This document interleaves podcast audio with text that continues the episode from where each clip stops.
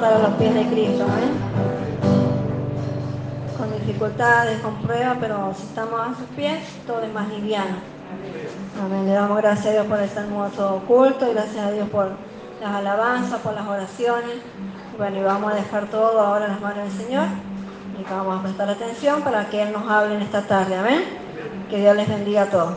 Le hacemos entrega nuestro modo pastor. a todos, siempre llenando el trono del Señor de acciones de gracias, porque eh, todo lo recibimos de Él, ¿no es cierto? Él es el autor de todo bien y de, el autor de la vida, el autor de nuestra salvación y redención, el autor de una vida nueva, gloriosa, abundante, como nos da después que conocemos a nuestro Señor Jesucristo y que somos redimidos, ¿no es cierto?, por esta fe maravillosa en su obra en la cruz del Calvario. Les pido que abran sus Biblias en el libro de Romanos, capítulo 7, eh, capítulo 8. Romanos, capítulo 8.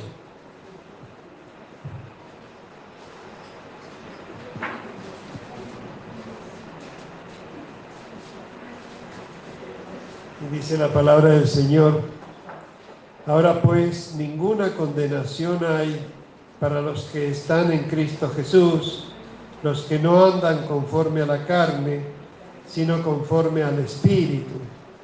Porque la ley del Espíritu de vida en Cristo Jesús me ha librado de la ley del pecado y de la muerte. Porque lo que era imposible para la ley por cuanto era débil por la carne, Dios enviando a su Hijo en semejanza de carne de pecado, y a causa del pecado, condenó al pecado en la carne, para que la justicia de la ley se cumpliese en nosotros, que no andamos conforme a la carne, sino conforme al Espíritu. Amén. Padre, te damos muchísimas gracias, Señor, por este día, un día más de victoria, empezar la semana, esta semana eh, última del mes de noviembre, ya en este 2022 que se está eh, llegando a su fin, Padre, al último mes. Te damos gracias porque hasta aquí siempre, siempre nos has ayudado, Señor. Por ti recibimos vida y aliento y todas las cosas. Por ti vivimos y nos movemos y somos, Señor. Gracias a la vida que nos diste por medio de nuestro Señor Jesucristo, el autor de nuestra vida, y por sostenernos por medio de tu espíritu de vida, Señor. Abre nuestras mentes y corazones para entender tus maravillas, tu, gloriosa omnisciencia, Señor, y tu grandeza, tu poder, Dios admirable, consejero Dios fuerte, Padre eterno, príncipe de paz. Emanuel, Dios con nosotros, por nosotros y en nosotros.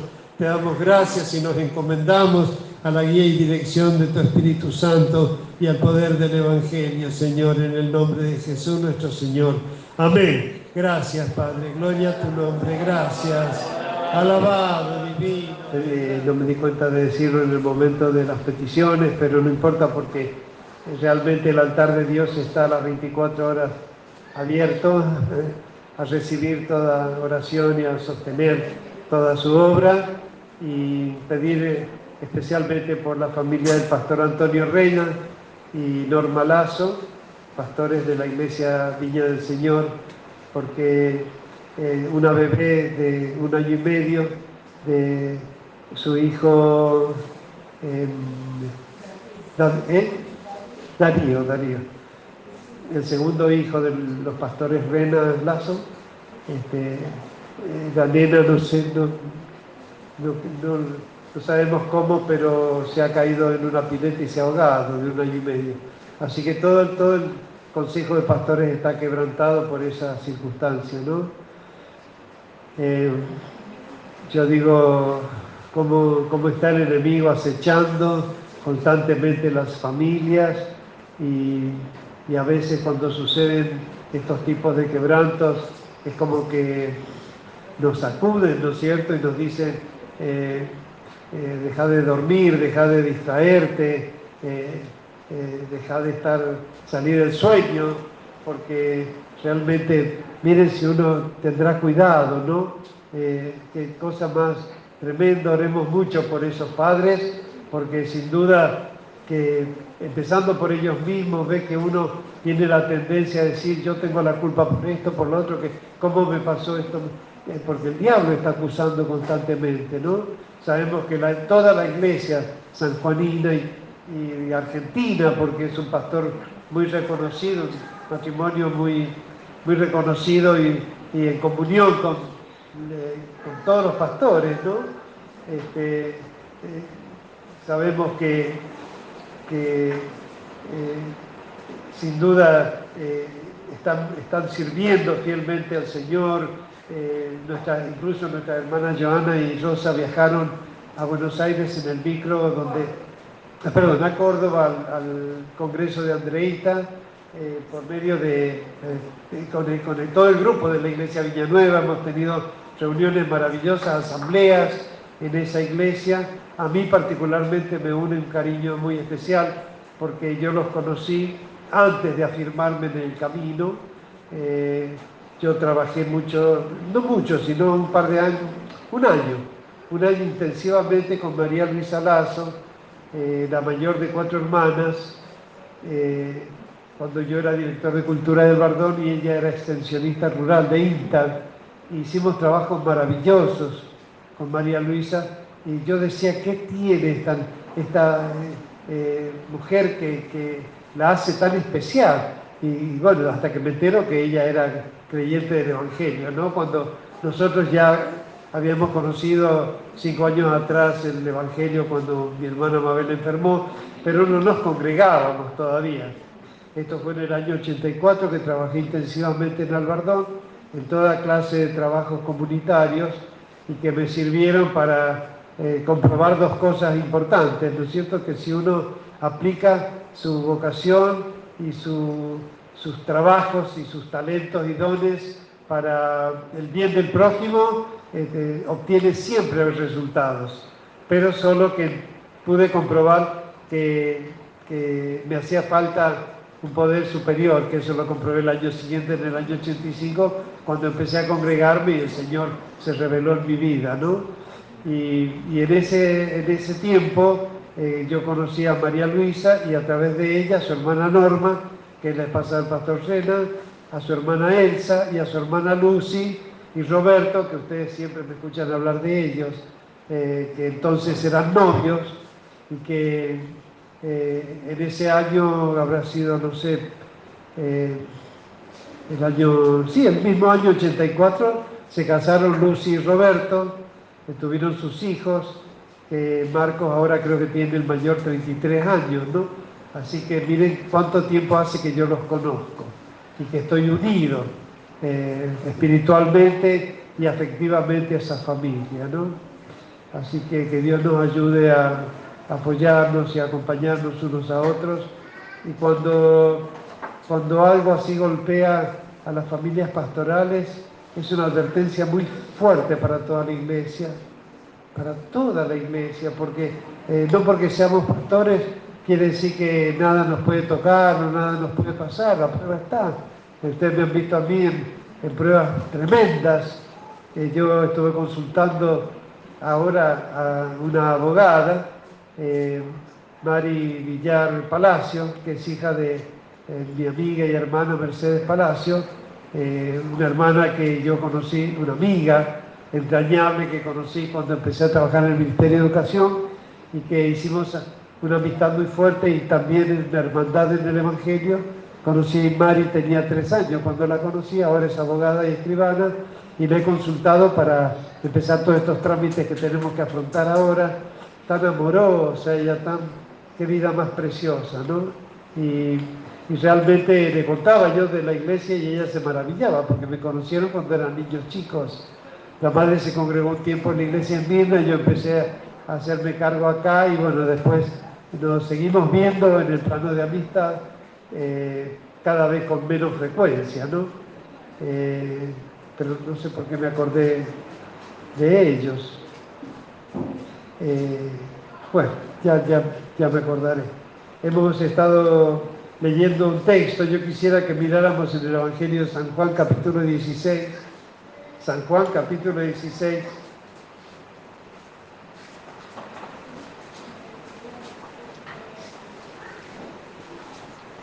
Ya estamos cursando la última materia en el Instituto Bíblico y la última materia es eh, sobre el Espíritu Santo.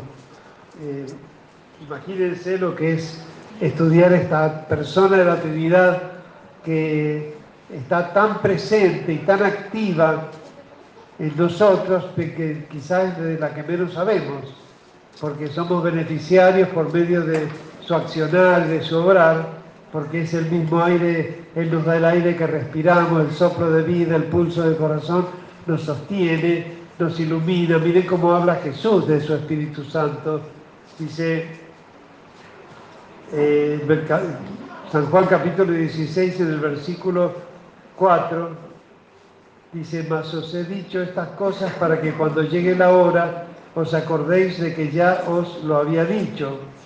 Esto no lo dije al principio porque yo estaba con vosotros, pero ahora voy al que me envió y ninguno de vosotros me pregunta, ¿a dónde vas? Antes porque os he dicho estas cosas, tristeza ha llenado vuestro corazón. Pero yo os digo la verdad, os conviene que yo me vaya, porque si no me fuese, el consolador no vendría a vosotros, mas si me fuere, yo lo enviaré os lo enviaré.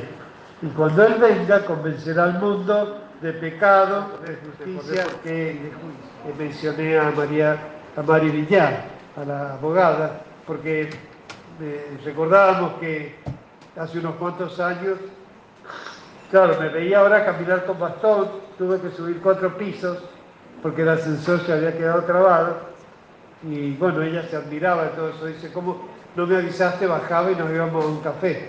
Pero bueno, lo subí. Eh, no deja de ser un ejercicio que me hace bien. Eh, y, ella decía que se acordaba que este, la última vez o una de las últimas veces que me había visto, eh, estaba con el ojo en compota. ¿Se acuerdan cómo se me puso el ojo en aquel tiempo? ¿no? Se quedaron espantadas ¿no? cuando me vieron. me acordaba de eso porque digo, ¿cuántas pruebas pasamos los que somos siervos de Dios y de todas nos va librando el Señor, ¿no? Y, esto es muy conmovedor porque se trata, eh, realmente en las familias pastorales siempre hay alguien que parte, pero es la primera vez que en este tiempo estamos escuchando de, un de una nena chiquita y con un accidente, ¿no? Entonces nos ha estremecido profundamente porque en medio de todo este fuego y avivamiento y derramamiento del Espíritu Santo a través de la comunión pastoral. Imagínense qué privilegio los pastores de la iglesia de San Juan, que estemos entre nosotros en comunión, ¿no? Cosa que es difícil perfeccionar en las pequeñas congregaciones y aun cuando van creciendo y son más grandes, más difícil que es que haya una verdadera comunión, un amor fraternal, amar al hermano más como Jesús nos amó a nosotros, que es lo que Él pidió, ¿no? Pero mientras nos congregamos, vamos, eh, llegamos como el Señor nos llamó y nos puso y nos pone ahí en la iglesia y ahí empezamos a congregarnos y cuando más nos congregamos, más empezamos a, ver, eh, es decir, había un filósofo que decía que mientras más estudio, más conozco, más investigo, mientras más sé, menos sé. ¿no? Llegó a decir, solo sé que no sé nada, porque mientras más conozco, más me doy cuenta de todo lo que me falta conocer. ¿No es cierto? Por ejemplo, yo doy un ejemplo del conocimiento de Dios con respecto al conocimiento del mar. Yo no sé si lo, pregunté acá, pero yo digo, no sé, eh, ¿todos saben lo que es el mar? Todos saben, ¿no es cierto? Si yo digo, hablo del mar, todos saben a qué me refiero. Saben que no es un río, un lago, saben lo que es el mar, ¿no es cierto? Pero ¿cuántos de los que están acá conocen el mar? ¿Han ido alguna vez al mar? Levante su mano, a ver. Uno, dos, tres, cuatro, cinco, seis, siete, y el 10%, ¿no? Y, se han metido en el mar, han mojado sus pies, ¿no es cierto? Miren qué poquitos. A lo mejor eh, de 100, 10 saben, han visto el mar. Todos saben lo que es el mar, pero 10 a lo mejor han tenido contacto con el mar. Y ahora yo pregunto, ¿cuántos han buceado en el mar? ¿Sí? Uno solo. Uno solo, no buceado meterse, ¿no? ¿A dónde, hermano? ¿Eh? Sí, sí, sí. Sí, es un agua, no se puede tragar, es imposible tragarla porque la salinidad que tiene. O sea, así pasa con Dios, ¿no es cierto? Todos saben que hay Dios, pero a lo mejor muy pocos han tenido contacto con Dios, ¿no es cierto? Y han llegado a, escuchar su palabra, a creer en Él, a aceptar a Jesucristo.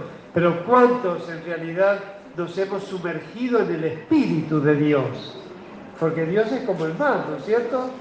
Entonces, esto es todo un, eh, crecimiento que se va dando. Y Jesús para presentarlo, ustedes imagínense, Él está a pocos días de morir en la cruz, sus discípulos agobiados por el, por el, por el tenor de sus, de sus discursos, de sus enseñanzas, Él les está hablando de, de que pronto va a morir, va a ser perseguido ellos no quieren ni entender. Por ahí Pedro le dice, no, Señor, que nunca tal te acontezca.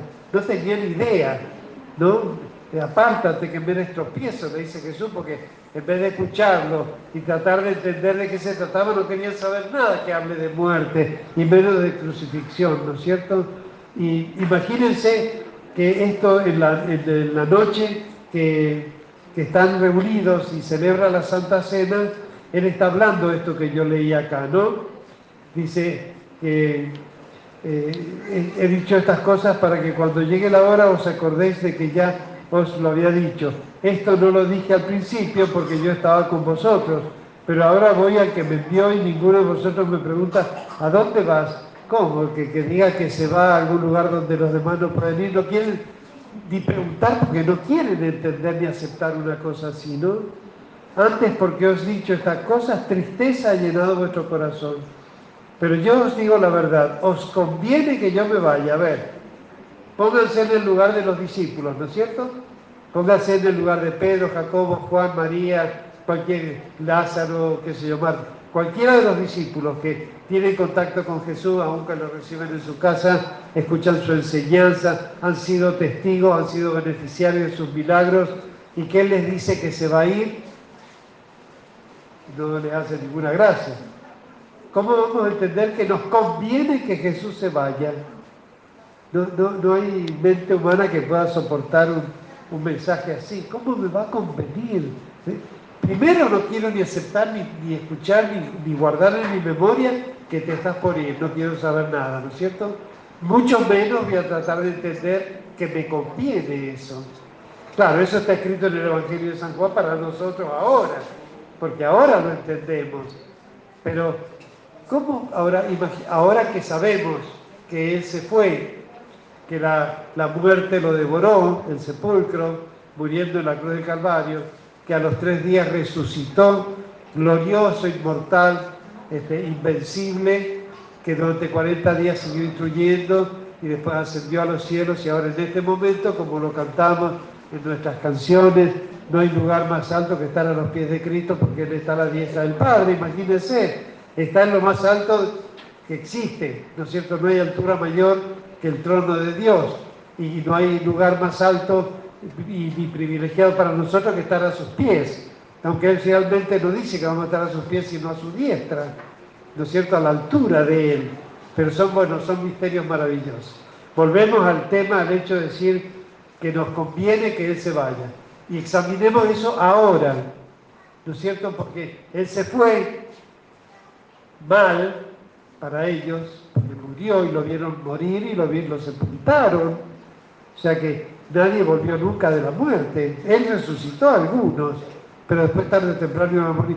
Pero que él muera, el que había resucitado a otro, eh, era lo peor de lo peor que les podía pasar. Y a, a, los tres días resucitó. Entonces, lo mejor de lo mejor que les podía pasar pasó. Después de lo peor de lo peor, vino lo mejor de lo mejor, que resucitara, porque entonces nunca más va a morir, nunca más va a sufrir, nunca más va a estar limitado por un cuerpo mortal y terrenal, sí un nuevo cuerpo de carne y hueso, pero inmortal invencible, todopoderoso, ¿no es cierto? Todo eso sucedió y ellos este, ahora, a dos mil años de esta historia, lo podemos examinar, ¿no? Pero igual queda escrito que Jesús dijo que nos convenía que no esté la presencia física de Él acá. Porque si bien en el momento que lo dice, Él entra y sale por la puerta, se cansa, se duerme, se fatiga, siente hambre, siente sed, siente dolor y tormento cuando lo, lo, atormentaron, ¿no es cierto? Limitado por su naturaleza humana, porque era un verdadero hombre mortal, mortal porque tan así que murió, ¿no es cierto? Eh, pero él después resucitó y se aparecía a ellos, ya no entraba por la puerta, sino que aparecía y desaparecía, este, estaba en un lugar, en otro, podía estar a lo mejor en, qué sé misterios propios de la omnipresencia de Dios, naturaleza que había recuperado y también que la había investido en su naturaleza humana inmortal, ¿no es cierto? Pero, ah, pero de todas maneras, eh, cuando él estaba con un grupo, con los otros no estaba. ¿No es cierto? Siempre estaba una vez por vez con alguien, con Pedro, con Jacobo, con los doce o los once, o con una vez con más de 500 a la vez, dice, ¿ve? Él se presentaba y estaba con ellos. Pero ¿cuál es la conveniencia de que Él se vaya para que venga quien venía a sustituirlo? lo, vemos porque dice, os conviene que yo me vaya, porque si no me fuese, el consolador no vendría a vosotros y seguiríamos dependiendo de la presencia física de Cristo. Ya con fe, sabiendo que, Él resucitó, que Él está, si, si no está acá con nosotros, pero está con alguien en algún lugar, ¿no es cierto? Eso es lo que ellos vivían en esos 40, 50 días después de su resurrección, ¿no? Pero dice que nos convenía que Él se fuese para que el consolador venga, dice, cuando les conviene que yo me vaya para que venga el consolador. Está hablando de alguien como Él, pero más poderoso que Él mismo resucitado, ¿no? Porque es alguien que puede estar con cada uno de los seres humanos al mismo tiempo en toda la tierra. Bueno, eso después lo vamos a entender. Ahora, en este momento, eh, entendamos que era conveniente que no esté la presencia de Cristo acá por lo que venía después. Así como este, resucitado era inmortal y nadie lo podía lastimar y matar nunca más, este, su ausencia iba a dar lugar a algo mucho mejor que Él esté y se nos aparezca de vez en cuando y coma con nosotros o nos siga enseñando. ¿no? Este, iba a ser mucho más importante y todavía habla de este ministerio del consolador. Dice, porque cuando Él venga, convencerá al mundo de pecado, de justicia y de juicio. ¿no? Y, en otro lugar dice, capítulo 14, 15, dice, si me amáis, guardad mis mandamientos y yo rogaré al Padre y os dará otro consolador. No, no Él, está hablando de otro. Está hablando del Padre, está hablando de Él, que es el Hijo, pero está hablando de otro semejante a Él, ¿no? Para que esté con vosotros para siempre. Y lo nombra y dice el Espíritu de verdad, al cual el mundo no puede recibir porque no le ve ni le conoce, como nosotros antes. Cuando nosotros estábamos en el mundo o no teníamos contacto con la iglesia, si hemos oído alguna vez del Espíritu Santo o nos enseñaron en un catecismo, no teníamos ni idea de qué se trataba, ¿no? Dice, el Espíritu de verdad, al cual el mundo no puede recibir porque no le ve ni le conoce. Pero vosotros le conocéis porque mora con vosotros y estará con vosotros. Al estar Jesús y Jesús lleno del Espíritu Santo, el Espíritu, pero además el Espíritu es Dios, este, omnipresente, así que está con nosotros todo el tiempo, pero estará en vosotros. No es lo mismo el aire que me rodea que el aire esté dentro de mis pulmones. Puede estar rodeado de aire, pero si no entra aire en mis pulmones no duro ni cinco minutos, sobrevivo. ¿Se entiende, hermano? Así que eh, eh, está como el aire, cubriendo toda la faz de la tierra, pero también es importante que esté el aire en mí, que entre, que se renueve en cada respiración, ¿no es cierto? De la misma manera entonces el Espíritu de Dios. Dice, porque vosotros le, pero vosotros le conocéis porque mora con vosotros y estará con vosotros, en vosotros. No os dejaré huérfanos, vendré a vosotros. Entonces, está volviendo de que Él va, está enseñando que Él va a volver. Volvió resucitado, pero después ascendió a los cielos. Y ahí quedó este gran misterio maravilloso que se reveló diez días después, cuando volvió Jesús en la persona de su Espíritu Santo. Porque el Padre, el Hijo y el Espíritu Santo son tres personas, pero un solo Dios. Donde está uno están los tres. Amén. Y si nosotros tratamos de, imaginar a Dios, sabemos que el Padre, soberano, supremo, majestad de la altura, Él vive y reina en el reino de los cielos y está sentado en su trono de gloria. El lugar del Padre es el trono de gloria, la altura, la majestad. El lugar del Hijo es a su diestra, eternamente. Dejó ese lugar para encarnarse en la persona de Jesús de Nazaret, ministrar durante sus 33 años de vida humana acá en la tierra, morir, resucitar y ascender y llevar la naturaleza de hijo de hombre resucitado a volver a su lugar a la diestra de Dios. Otra vez, al lado, a la diestra de Dios Padre, está el Dios Hijo, en la persona de Jesucristo. Pero ellos derramaron su Espíritu Santo de una manera especial. Ese Espíritu como Dios que está no solamente como el aire rodeando la tierra como atmósfera, en toda la creación está presente el Espíritu de Dios. Amén, hermano.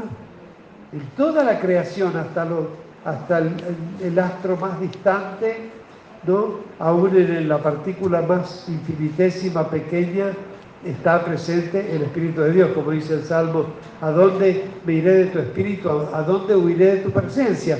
Si me voy al extremo de la inmensidad, allí estás tú. Si me voy a la profundidad, allí tú estás. ¿no? El Espíritu de Dios. Así que Él, este consolador está con nosotros en todo el mundo, pero Jesús está hablando que va a venir para estar en nosotros. ¿Amén? Está hablando en ese momento a personas casi muertas por, digamos, espiritualmente, ¿no?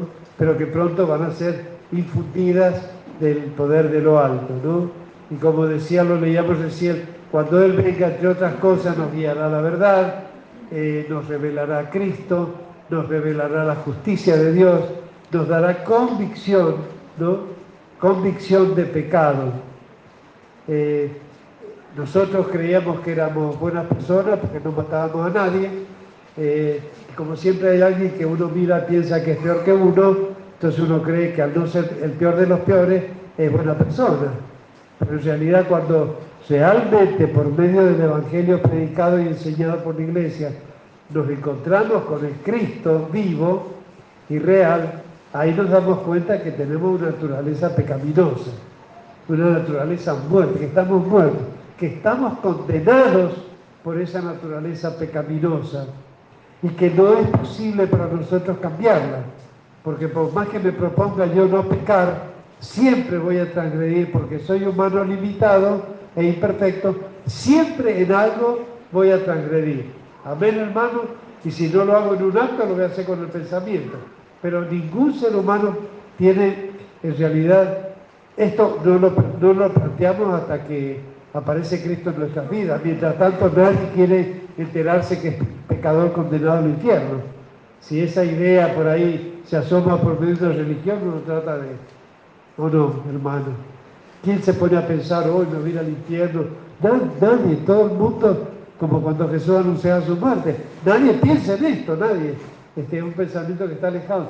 Pero cuando necesitamos encontrarnos con Dios, porque nuestras almas tienen sed de Dios, tenemos una naturaleza sedienta, así del Dios fuente de agua de vida, como del Dios aire no, podríamos vivir sin el aire y sin el agua físicamente, de la misma manera espiritualmente no podemos vivir sin el Dios eh, Neuma, ¿no? este Dios como el viento que está siempre presente, que nos infunde vida y aliento, y del Dios agua que nos, nos hidrata, nos alimenta, y del Dios pan que eh, estamos hablando de Jesucristo, ¿no es cierto? El pan de vida. Así es entonces que eh, necesitamos entender eh, y empezar a, pensar en la obra del Espíritu Santo. ¿no?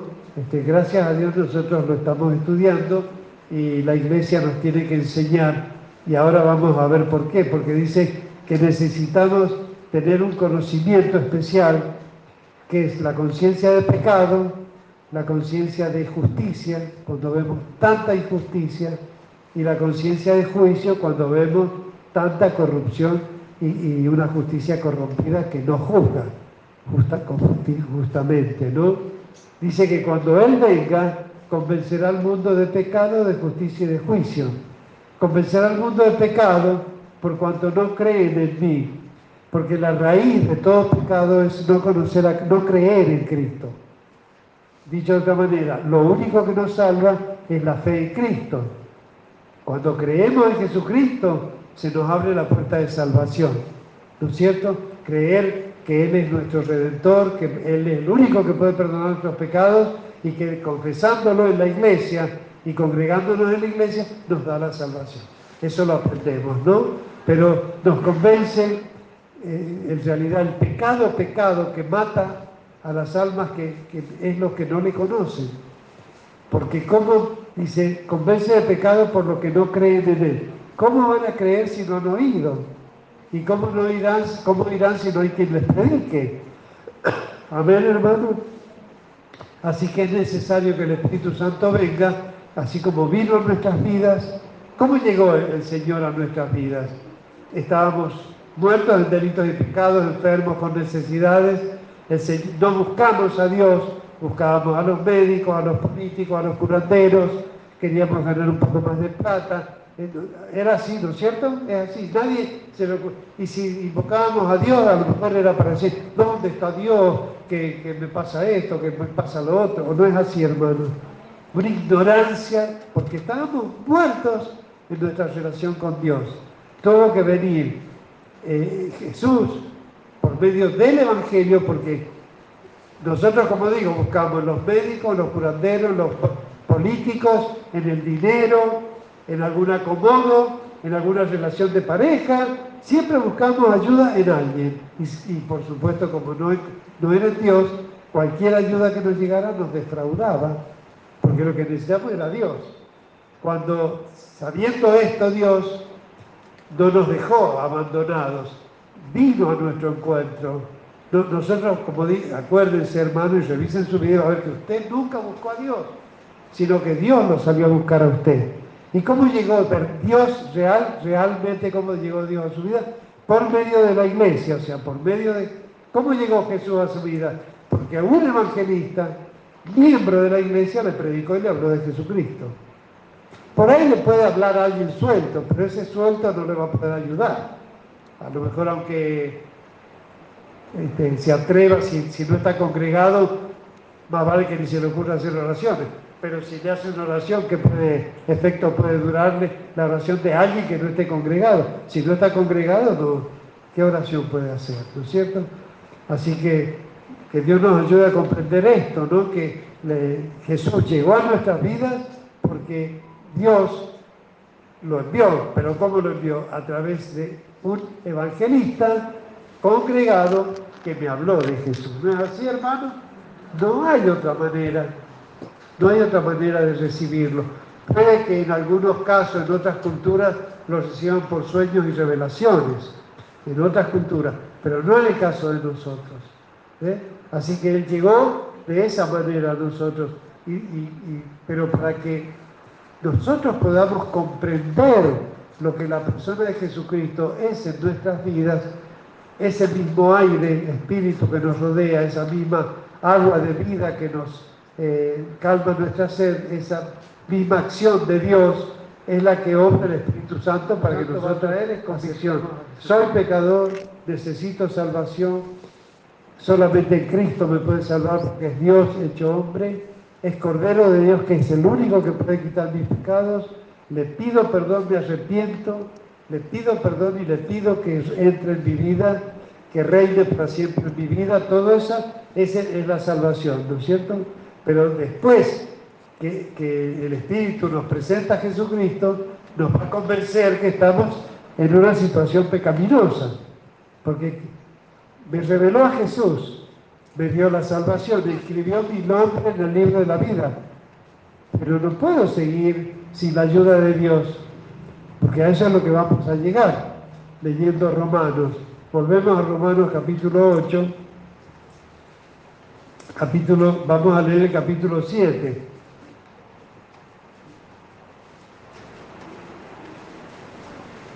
Romanos 7, 14. Después ustedes pueden leer el, capítulo 6 y 7, es muy profundo, el 5, 6 y 7. Romanos es pura teología, ¿no? Pero para seguir el hilo de esta predicación, en Romanos 8, 14, dice, sabemos que la ley es espiritual, mas yo soy carnal vendido al pecado. ¿Eh? Romanos 7, perdón, Romanos 7, 14. ¿Por qué? Porque cuando conocemos a Jesús, creemos, lo confesamos, lo reconocemos, este, lo aceptamos en nuestra vida, es porque nos presentaron la palabra de Dios. La palabra de Dios está escrita. Después sabemos que se le llama la palabra de Dios, el verbo de Dios, el, el evangelio de Dios es la palabra, ¿no? La ley de Dios. Y sabemos que la ley es buena, es espiritual todo lo que está escrito en este libro. Pero cuando yo empiezo a leer en este libro, me empieza, a poner en evidencia todos los pecados. ¿No? Este, cuando uno lee los diez mandamientos, dice, uy, todo esto, todo esto es lo que he estado practicando. Mentira, eh, envidia, mirar lo que no debo, eh, no deshonrar a mis padres, no honrar a Dios, este, eh, tener pensamientos malos para el prójimo. O sea, cuando uno empieza a leer la ley de Dios, empieza a conocer la palabra de Dios, empieza a tomar conciencia de pecado. Y ahí es donde viene esto que dice, la ley es espiritual, pero me hace tomar conciencia que soy carnal vendido al pecado. Dice, porque lo que hago no lo entiendo, pues no hago lo que quiero, que es hacer lo bueno, sino lo que aborrezco hago. Cuando conocemos a Jesús y queremos agradar a Dios, Ahí tomamos conciencia y no quiero ser más pecador. No quiero ofender nunca más a Dios. Jesús murió una sola vez por mí, no va a volver a morir para sacarme de, nuevos pecados. No quiero pecar más, pero nos encontramos con una naturaleza que inclinada al pecado. ¿no? Por eso es importante que examinemos esto para que veamos y entendamos la obra del Espíritu Santo, la obra que hace el Espíritu a través de la iglesia. Lo que hago no lo entiendo, porque el bien que quiero hacer no lo puedo hacer. Y lo que no quiero hacer, el mal, eso hago, dice. De manera, bueno, y si lo que no quiero eso hago, apruebo que la ley es buena, porque la ley dice todo lo que no hay que hacer para pecar. De manera que ya no soy yo quien hace aquello, sino el pecado que mora en mí. Ahí nos, damos conciencia de pecado, ¿ves? Entendemos que esa inclinación al pecado es una ley que está en mi naturaleza terrenal, aún después de haber creído en Cristo, ¿no? Y yo sé que, si, que en mí, esto es en mi carne, en mi naturaleza humana, no mora el bien, porque el querer el bien está en mí, en mi alma, en mi corazón, en mi mente, pero no el hacerlo, porque no puedo. ¿Se entiende, hermano? ¿O no es así? Es importante que afrontemos esta realidad, porque cuando empezamos a vivir una vida nueva y hacer las cosas bien, por ejemplo, no voy a decir más malas palabras, y vengo bien, vengo bien, no digo malas palabras, no las digo, pero por ahí resogo y se me escapó una, echó a perder todo lo que estaba para atrás. Como quedarse con una monedita o tener un pensamiento de envidia. E, esa ley está en la carne nuestra, en nuestra naturaleza humana, y con esa naturaleza venimos a la iglesia, ¿no? Porque hay un hombre interior vivo, nuevo, que quiere hacer todo bien y agradar a Dios y estar en paz con los hermanos, y hay un viejo hombre que todavía no muere, está ahí agonizando, pero está molestando y molesta mi relación con Dios y molesta mi relación en la iglesia porque por ahí me contesto algo mal, mal al pastor o algún hermano o tengo un pensamiento mal eh, con alguien de la iglesia o me revelo. Esas cosas que están en la naturaleza humana y que es bueno que reconozcamos que eso está. Pero está porque seguramente Dios tiene solución. Dios no le va a hablar de muerte si no le habla de vida eterna primero. Dios no le habla de pecado si no le hace primero entender que hay perdón para pecado. Dios es así. Porque si no, no daríamos ni querríamos escuchar que nos hablen de muerte y de pecado. ¿O no es así, hermano? Hábleme de otra cosa, no me venga con esa. No, no, no, no, no me hable. Pero ahora sí queremos que Dios. ¿No quiere usted que Dios le siga hablando? Porque si no nos está diciendo que somos una naturaleza pecaminosa, que en cualquier momento mete la pata y cae, es porque seguramente tiene algo mejor para nosotros. Yo sé que en mí, esto es, en mi carne no mora el bien. Porque el querer el bien está en mí, en mi mente, en mi corazón, en mi alma. Pero no el hacerlo, no puedo, siempre me la mando, alguna vez me la mando. Porque no hago el bien que quiero, sino el mal que no quiero, eso hago. Pero por lo menos hay una condición buena ahora, porque antes hacíamos el mal y no nos planteábamos si queríamos o no queríamos hacerlo. Y no nos planteábamos si el bien era posible hacerlo. Pero ahora como sabemos lo que es el bien y el mal, amamos el bien, aborrecemos el mal, pero caemos en la triste conclusión que el bien que amamos no lo podemos hacer en plenitud. Y el mal que aborrecemos, siempre estamos cerca de eso y en algún momento toma ocasión, ¿no? Y si hago lo que no quiero, ya no lo hago yo, porque mi yo quiere hacer lo bueno, pero hay algo en mí que hace lo malo. Entonces, no lo hago yo, sino el pecado que mora en mí. Como todavía el pecado está, mora en mi naturaleza, así que queriendo yo hacer el bien, hay esta ley, que el mal está en mí. Es lindo afrontarse con esto, como digo, porque Dios tiene solución para esto. Porque ya hemos escuchado muchas veces que Dios dice, sed santos, este, no os canséis de hacer el bien, no, hagas lo malo, examinadlo todo para retener lo bueno. Nos viene cada vez que, si estamos congregados en la iglesia, todo el tiempo estamos escuchando el consejo divino que nos dice y nos, aconseja hacer lo bueno, pero seamos realistas. Hay una ley en mi naturaleza carnal que se la manda, hablando en criollo, ¿no? Porque según el hombre interior, me deleito en la ley de Dios, me encanta leer la Biblia y leer la palabra de Dios. Pero veo otra ley en mis miembros, en mi cuerpo humano, que se revela contra la ley de mi mente, que es la ley de Dios y que me lleva cautivo a la ley del pecado que está en mis miembros. Son dos leyes que batallan. La ley de Dios, la ley del bien que me enseña lo que es lo bueno y una ley que se le opone que produce en mi naturaleza hermano la inclinación a hacer lo malo. Amén hermano, ¿estamos de acuerdo? ¿O hay alguien bueno acá? Por ahí, soy yo nomás. Amén. Es así, la buena ley de Dios que está en mi mente y me lleva cautivo a la ley del pecado que está en mis miembros. Y declara, mire que debe ser el peor versículo de la Biblia. Creo que es el peor de todos, creo. Miserable de mí. ¿Quién me librará de este cuerpo de muerte? Porque si cuando yo acepté a Cristo y me lavó todos mis pecados, me dio un corazón nuevo y renovó un espíritu recto dentro de mí, ahí me hubiera llevado al cielo. No me deje en la tierra y la tierra está llena de pecado y me deja dentro un cuerpo carnal pecaminoso, inclinado al pecado, entonces, ¿quién, ¿de qué me sirve haber sido perdonado si estoy prisionero en un cuerpo pecaminoso, miserable de mí? ¿Quién me va a librar de ese cuerpo de muerte? Y ahí va la respuesta. Gracias doy a Dios por Jesucristo, Señor nuestro.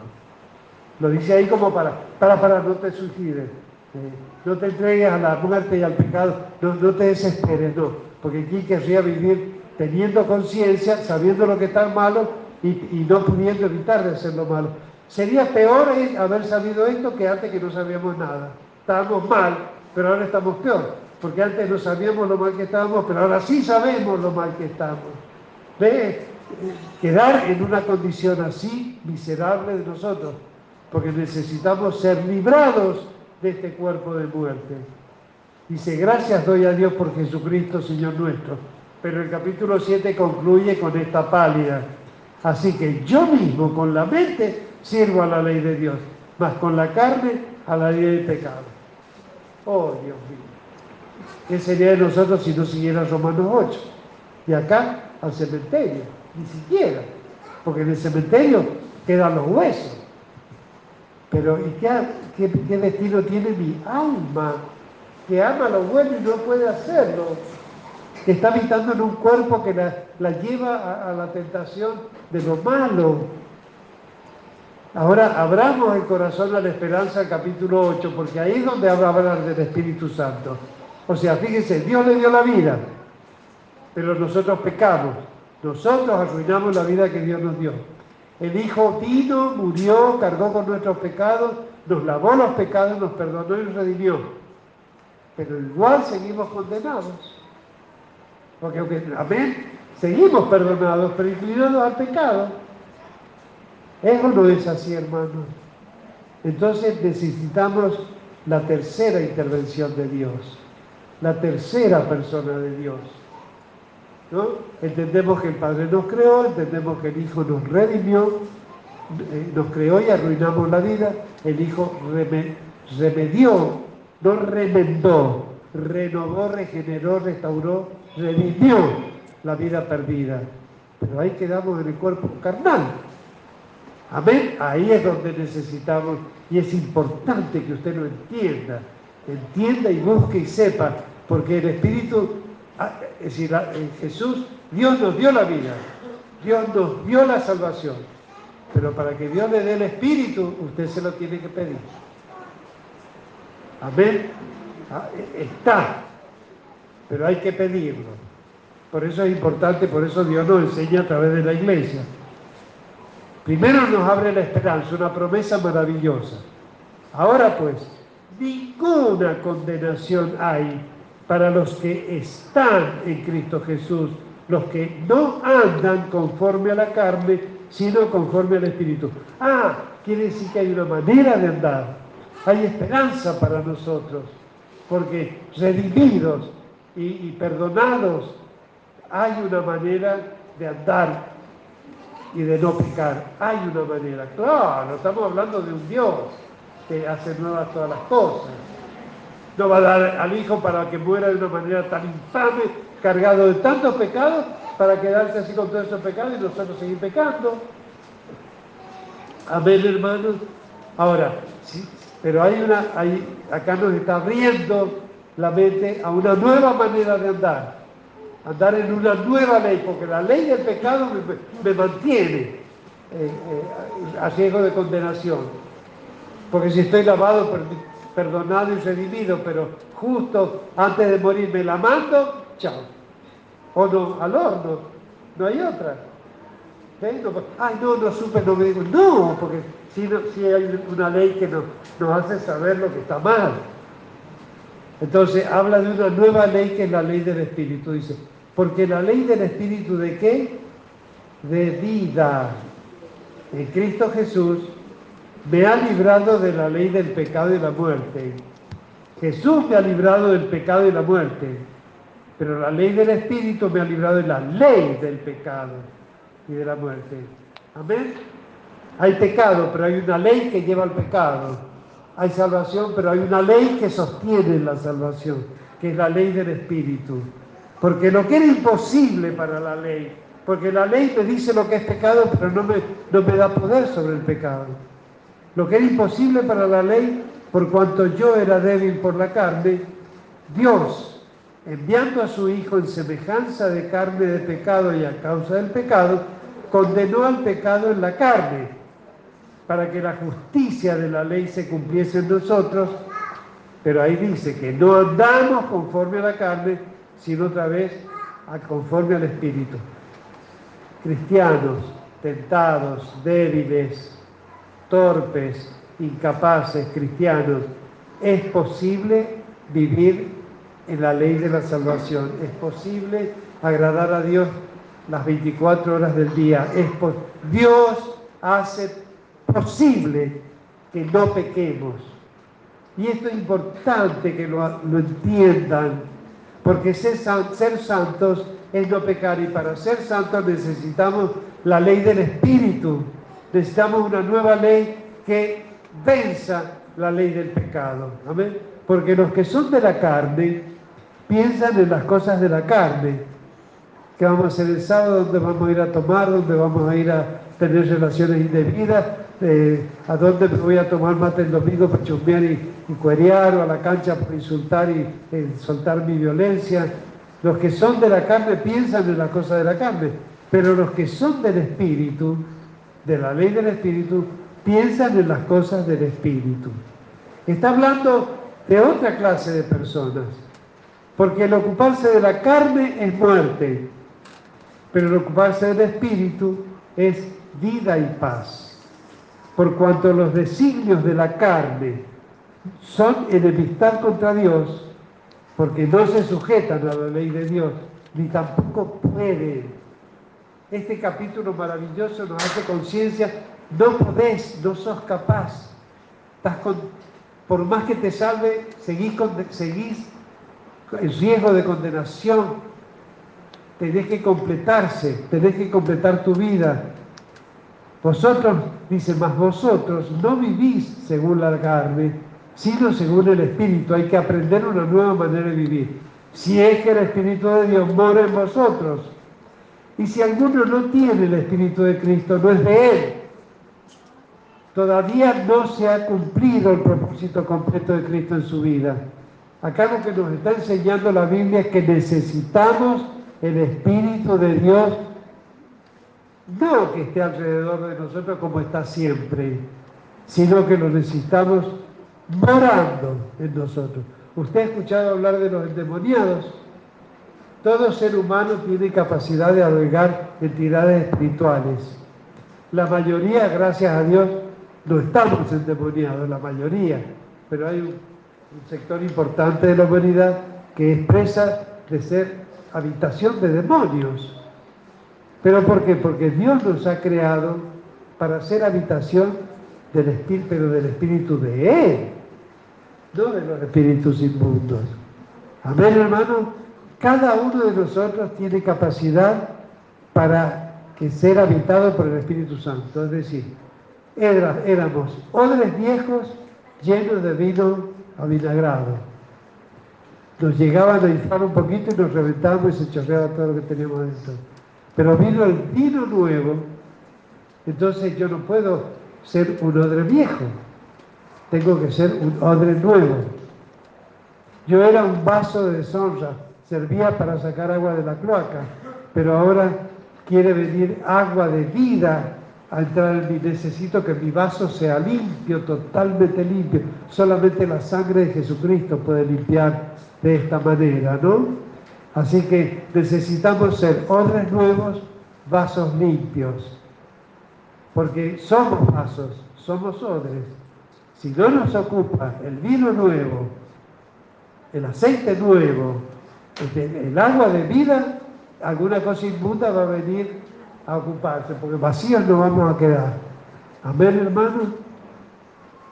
Por eso dice que si Cristo está en vosotros, el cuerpo en verdad está muerto a causa del pecado, mas el espíritu vive a causa de la justicia. Porque si tenemos a Cristo, estamos predispuestos a recibir su espíritu. Pero si no lo tenemos, si no tenemos el espíritu de Cristo, en realidad la obra de Cristo no se ha completado en nosotros. Amén, hermanos, ¿se entiende esto? Amén. Abra su, levante la antena para comprender todo esto. Amén. Quiero tomar un litro de agua. me da mucha sed este tema. Mire lo que dice. Si Cristo está en nosotros, el cuerpo, el cuerpo pecaminoso va a morir. No nos vamos a morir de muerte biológica, sino que va a morir la ley del pecado que lo habita. Porque va a haber, va a haber un espíritu que nos va a traer su ley santificadora y, renovadora a nuestra vida. Amén. Por eso dice que el Espíritu vive a causa de la justicia de Dios. ¿ve? Y dice el versículo 11, y si el Espíritu de aquel que levantó de los muertos a Jesús para hablar del Espíritu de verdad, del Espíritu de vida, del Espíritu Santo, del Espíritu de Dios, ahora lo presenta como el Espíritu que levantó de los muertos a Cristo Jesús. Cristo Jesús tomó una naturaleza humana terrenal, carnal. Esa naturaleza murió, murió. Dejó de respirar, dejó de latir su corazón, muerto al sepulcro. Se hubiera descompuesto y se hubiera corrompido. Pero primero que Él es santo y que después no pecó, nunca. Así que, aunque era un cadáver, pero nunca había pecado. Pero además, no por eso se levantó de los muertos, sino que el Espíritu Santo que habitaba en él lo levantó. Dense cuenta del poder del Espíritu Santo. Jesús nos resucitó por sus propios medios. Se suscitó por el Espíritu Santo de vida. Amén.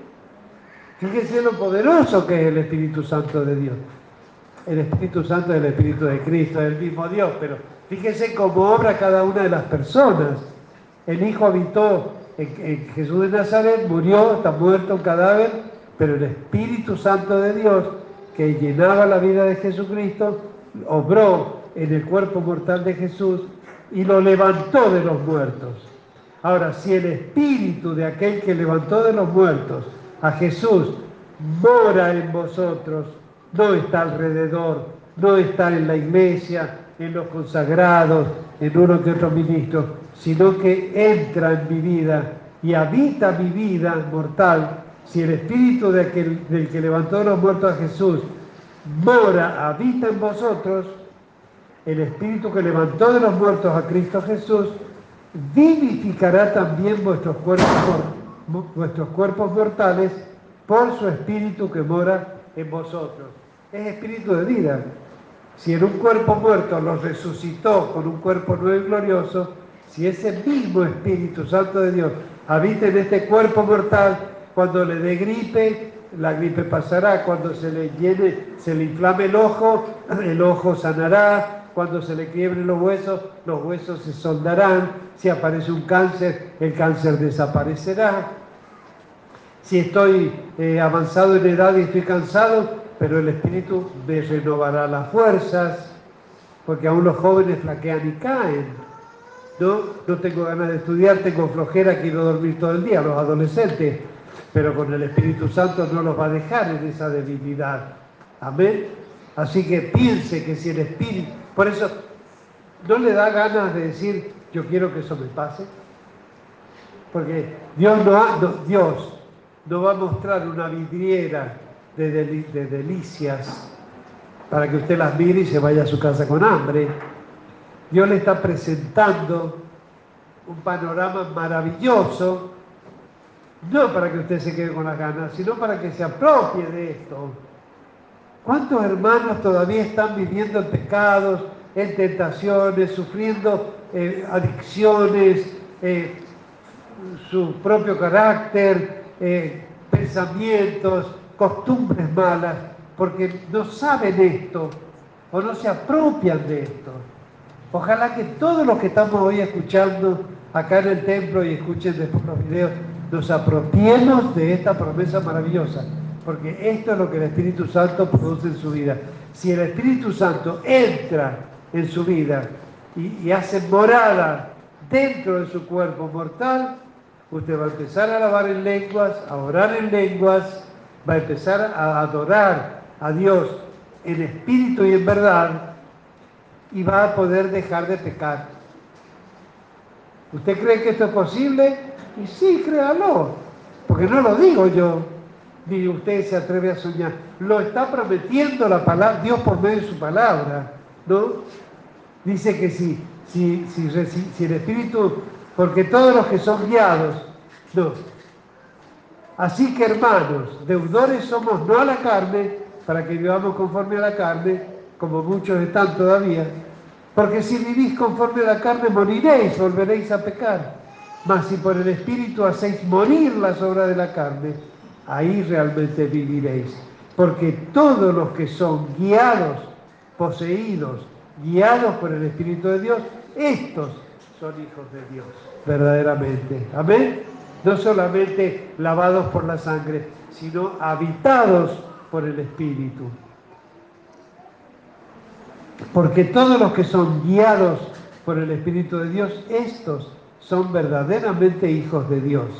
Pues no habéis recibido el espíritu de esclavitud para estar otra vez en temor, sino que habéis recibido el espíritu de adopción el Espíritu que nos hace ser conscientes que somos hijos de Dios, adoptados porque habiéndonos creado nosotros pasamos a ser bastardos, hijos del diablo, del viento, del mal, pero a través de, la redención por Cristo nos da la naturaleza y por medio de, la posesión del bautismo y del llenamiento del Espíritu Santo, ahí nos adopta como hijos verdaderos de Dios, por el cual clamamos Abba, Padre.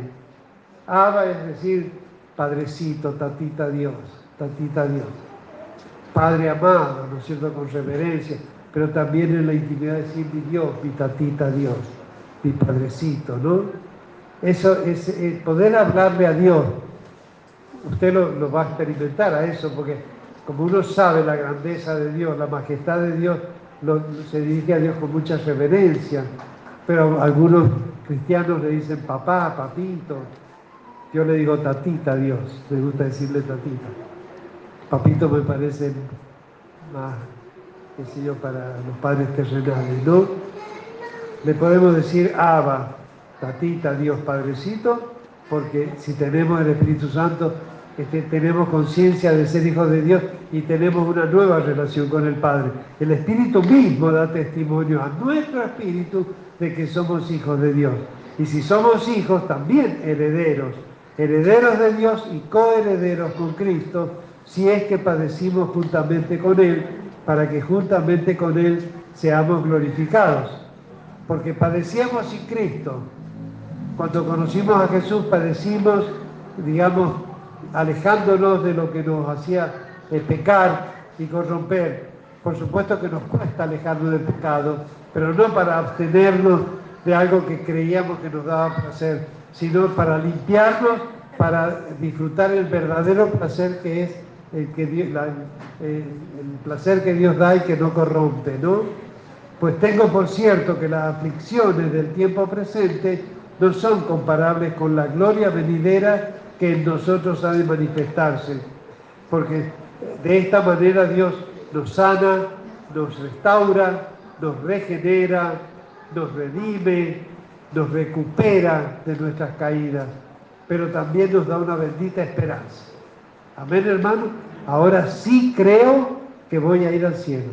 No, sí creo que soy del cielo, que estoy en el cielo, que soy ciudadano del cielo y que estoy prestado acá en la tierra y aunque estoy rodeado de pecado y mi cuerpo ha practicado el pecado, ya no lo practico más porque el Espíritu me trae a mi cuerpo mortal, pecaminoso y débil, me trae una nueva ley que no deja que el pecado haga lo que se le dé la gana, sino que mi voluntad que elige al Espíritu haga que el Espíritu produzca lo bueno en mi vida. Hermano, si no lo cree, es porque es tonto. porque explicado está, ¿no es cierto? Esto es posible, solo que Depende de usted recibirlo. Porque así como Dios le dio la vida sin preguntarle y le dio la redención eh, esperando que usted la acepte, acá usted le va a tener que pedir, Señor, yo quiero vivir de acuerdo a lo que tú dices.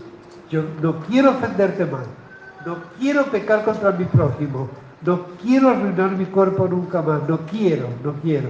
Te pido que me des de tu espíritu, que entres en mi vida, que habites mi cuerpo mortal y que me libres de la ley del pecado definitivamente. Esto es una realidad, dice, eh, dice, porque el anhelo ardiente de la creación es aguardar la manifestación de los hijos de Dios.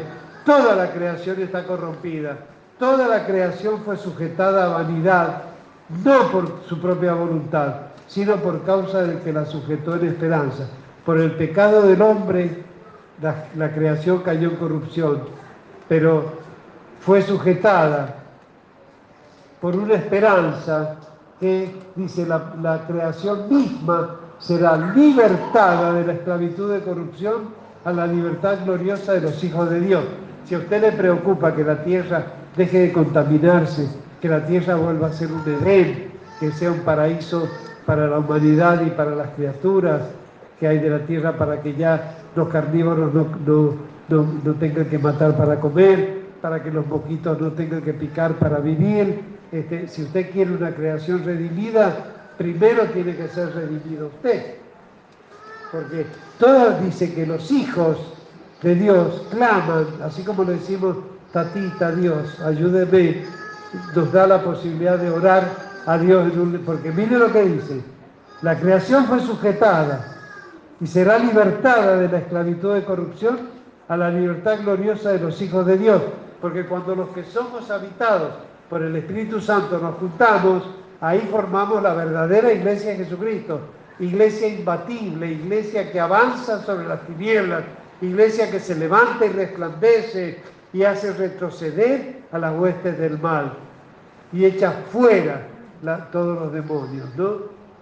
Ahora, somos, no somos toda la humanidad. Hay que seguir avanzando, las iglesias, la iglesia tiene que seguir creciendo para que llegue un momento que toda la creación sea libertada de la esclavitud de corrupción a la libertad gloriosa de los hijos de Dios.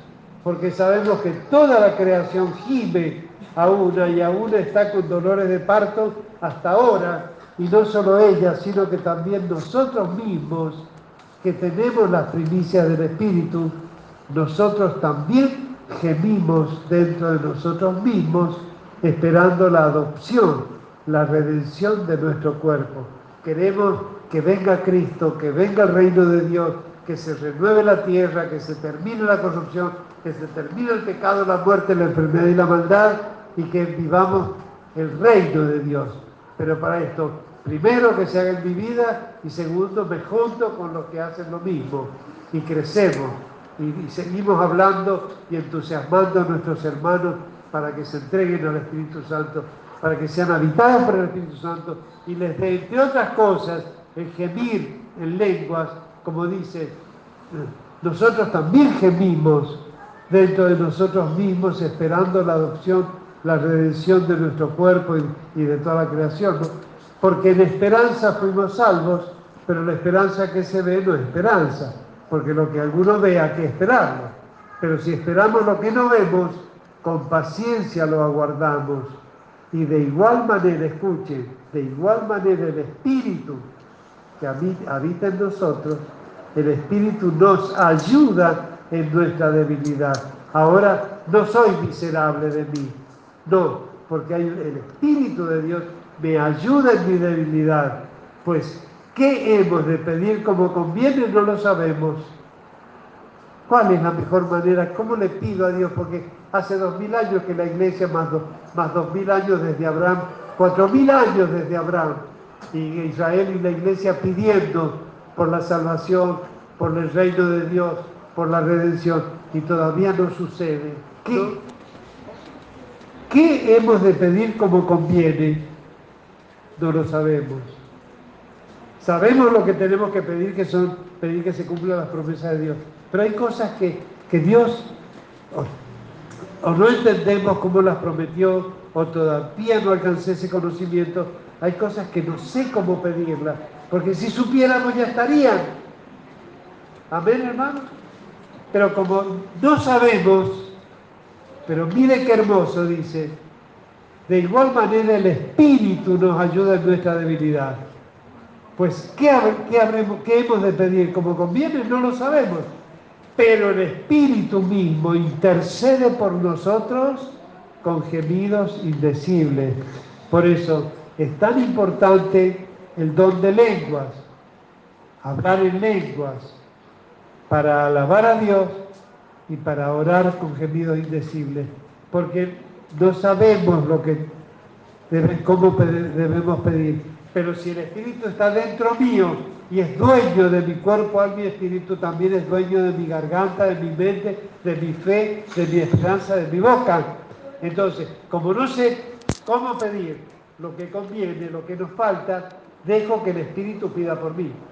Aunque no entienda lo que está pidiendo. Pero no me importa, no importa, porque el Espíritu sabe lo que pide y Dios sabe lo que el Espíritu por mi boca está pidiendo. ¿Se da cuenta, hermano? Esa es la obra de Dios. Y si usted no se deja invadir y llenar por el Espíritu Santo, este, no, no está permitiendo que esto se cumpla. Gracias a Dios somos muchos en la iglesia, en esta congregación que tenemos el Espíritu de Dios, pero a lo mejor no lo tienen todos. Pídalo, predispóngase a recibir el bautismo en el bautismo es, es ser llenos, así como se llenan sus pulmones de aire, que, que los pulmones espirituales se llenen de su espíritu, que la habitación vacía que hay en su cuerpo se llene del Espíritu Santo de Dios. Y esto es levantar los brazos, pedirle a Dios, quererlo, desearlo, anhelarlo. Mi alma tiene sed de ti, mi carne te anhela como el ciervo brama por la corriente de las aguas. Mi alma tiene sed de ti, Dios. Te pido que sacies mi vida, mi alma. Que vengan tus fuentes de agua de vida, tu soplo de vida que llene mi ser. Amén. ¿Qué más podemos añadir a esto? Sino pedirle Dice, el que escudriña los corazones sabe cuál es la intención del Espíritu, porque conforme a la voluntad de Dios, intercede por los santos. Y ahí vamos a poder decir que a los que aman a Dios, todas las cosas le ayudan a Dios a bien y nada puede separarlos del amor de Dios que es en Cristo Jesús. No lo vamos a leer, pero es lo que sigue. Léalo después en su casa. Amén. Vamos a estar de pie, vamos a levantar nuestros brazos, vamos a abrir nuestras bocas y vamos a dejar que el Espíritu siga entrando en aquellos que somos habitados y los que todavía no, no, que pueda entrar en sus corazones. Amén, amén, gloria a Dios. Y, y poseemos y lo tenemos dentro nuestro, no paramos de alabar en lenguas. Tiene que soltar su lengua, no, no lo resista, ni espere, qué sé yo, hablar en inglés o en chino. Usted Alabe a Dios. El, Señor entra por la alabanza, Él habita en las alabanzas de su pueblo. Alabe a Dios. De ahí también va a aprender a orar en lenguas, ¿no? Y ahí es donde va a poder pedir todas aquellas cosas que no sabemos pedir como conviene. Y finalmente, eh, a lo mejor, no sé si tendremos que darme, porque no tiene sentido en, en un continente que se habla español, que hablar en lengua, salvo que le vaya a predicar, no sé, alguna tribu o algún pueblo que tenga otro idioma. Entonces por ahí podríamos decir hablar en lengua para ese pueblo. Pero mientras tanto lo que necesitamos es para alabar y para orar a Dios. Amén, hermanos. Así que que Dios nos ayude. No desestime esto. No siga pecando. Mire, si usted de acá se va a una vida de pecado, después de esto, o sea, la Biblia dice que no hay que blasfemar contra el Espíritu Santo, porque la plenitud de Dios se está dando en su vida. Entonces, no tiene sentido que alguien, gracias, que alguien diga, este, no, yo no puedo, no, no, no, porque ya está expuesto, la plenitud del Trino Dios está al alcance de su vida. Es decir, no la rechace, porque el que no sabe puede rechazar el amor de Dios, por ignorancia puede no recibir todavía a Cristo pero cuando el Espíritu viene, no lo rechaza, porque no queda otra opción. Solo la expectación de, un eh, fuego eh, eterno, ¿no es cierto? No, quiero, no tengo por qué hablar de la blasfemia contra el Espíritu Santo cuando lo que tenemos que hablar es de la vida que Él imparte y que hemos sido creados para vivir, para vivir, no para seguir presos del pecado. Nos siga prisioneros de sus debilidades Deje que el trino Dios habite en su corazón, en su mente, en su alma, eh, multiplicándole la fe, produciendo frutos, eh, otorgándole dones para que usted pueda congréguese, obedezca este, al, Espíritu de Dios, porque no viene acá para que obedezca al pastor. El pastor habla de parte de Dios, así que su corazón va a saber qué cosas tiene que obedecer. Amén. ¿Y a quién va a ahorrar? A Dios y a lo que es de Dios. Porque poca cosa que seamos casi nada, pero somos de Dios. Esta casa se adora a Dios. Estas personas servimos a Dios. Estos niños han sido recibidos para que permanezcan en Dios. Así que que Dios nos ayude. Amén. Amén. Si hemos alabado, este, ¿qué oración podemos añadir? Amén. ¿qué, más pedimos? Si ya todo lo que está ofrecido está. Lo que puedo decirle, reciba. Se avívese, avívese, despabilese, avive el fuego, respire espíritu. Yo le diría, a ver, que trate de estar cinco minutos sin respirar, a ver qué le va a pasar. Entonces, si está lleno, acá está, el espíritu está en todo el cosmos, pero acá está presente porque habita en un montón de corazones. Y nosotros, como somos el cuerpo de Cristo en la tierra, somos miembros unos de otros. Si, amamos al hermano, estamos unidos a él. Somos miembros del cuerpo de Cristo. Entonces habita en un cuerpo vivo que es la iglesia, en un templo vivo de piedras vivas. Así que añádase a la iglesia, intégrese, no se reserve nada porque la plenitud de vida está realmente en, vivir, eh, como dice, donde está el Espíritu de Dios, allí hay libertad. Amén. Así que vamos a saludarnos y alentarnos a los jóvenes, por favor, aférrense a este Congreso, aférrense, porque nunca antes hemos visto las movidas que hemos visto este año en las iglesias. Nunca se ha visto esto, nunca.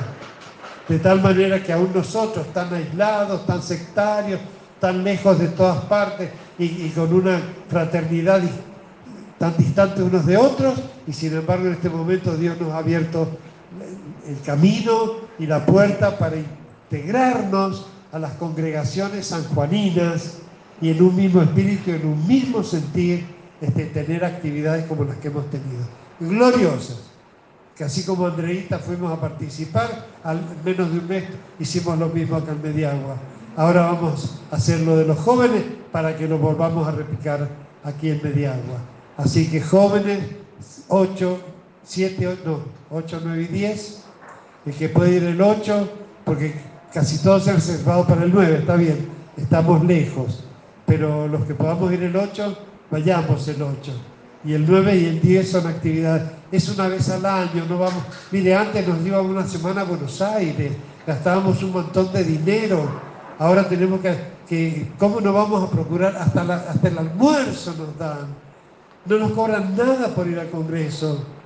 Procuremos por lo menos ofrendar para, por lo menos afrontar el gasto del micro. No, ya, no, ya no seamos tan, tan, tan echados, digamos. Amén, hermanos. Así que procure también dar su paso de fe haciendo ofrenda para afrontar el micro. Nosotros como iglesia, la iglesia ha ofrendado una ofrenda eh, de dinero para sostener ese congreso, como lo hemos hecho en otras actividades.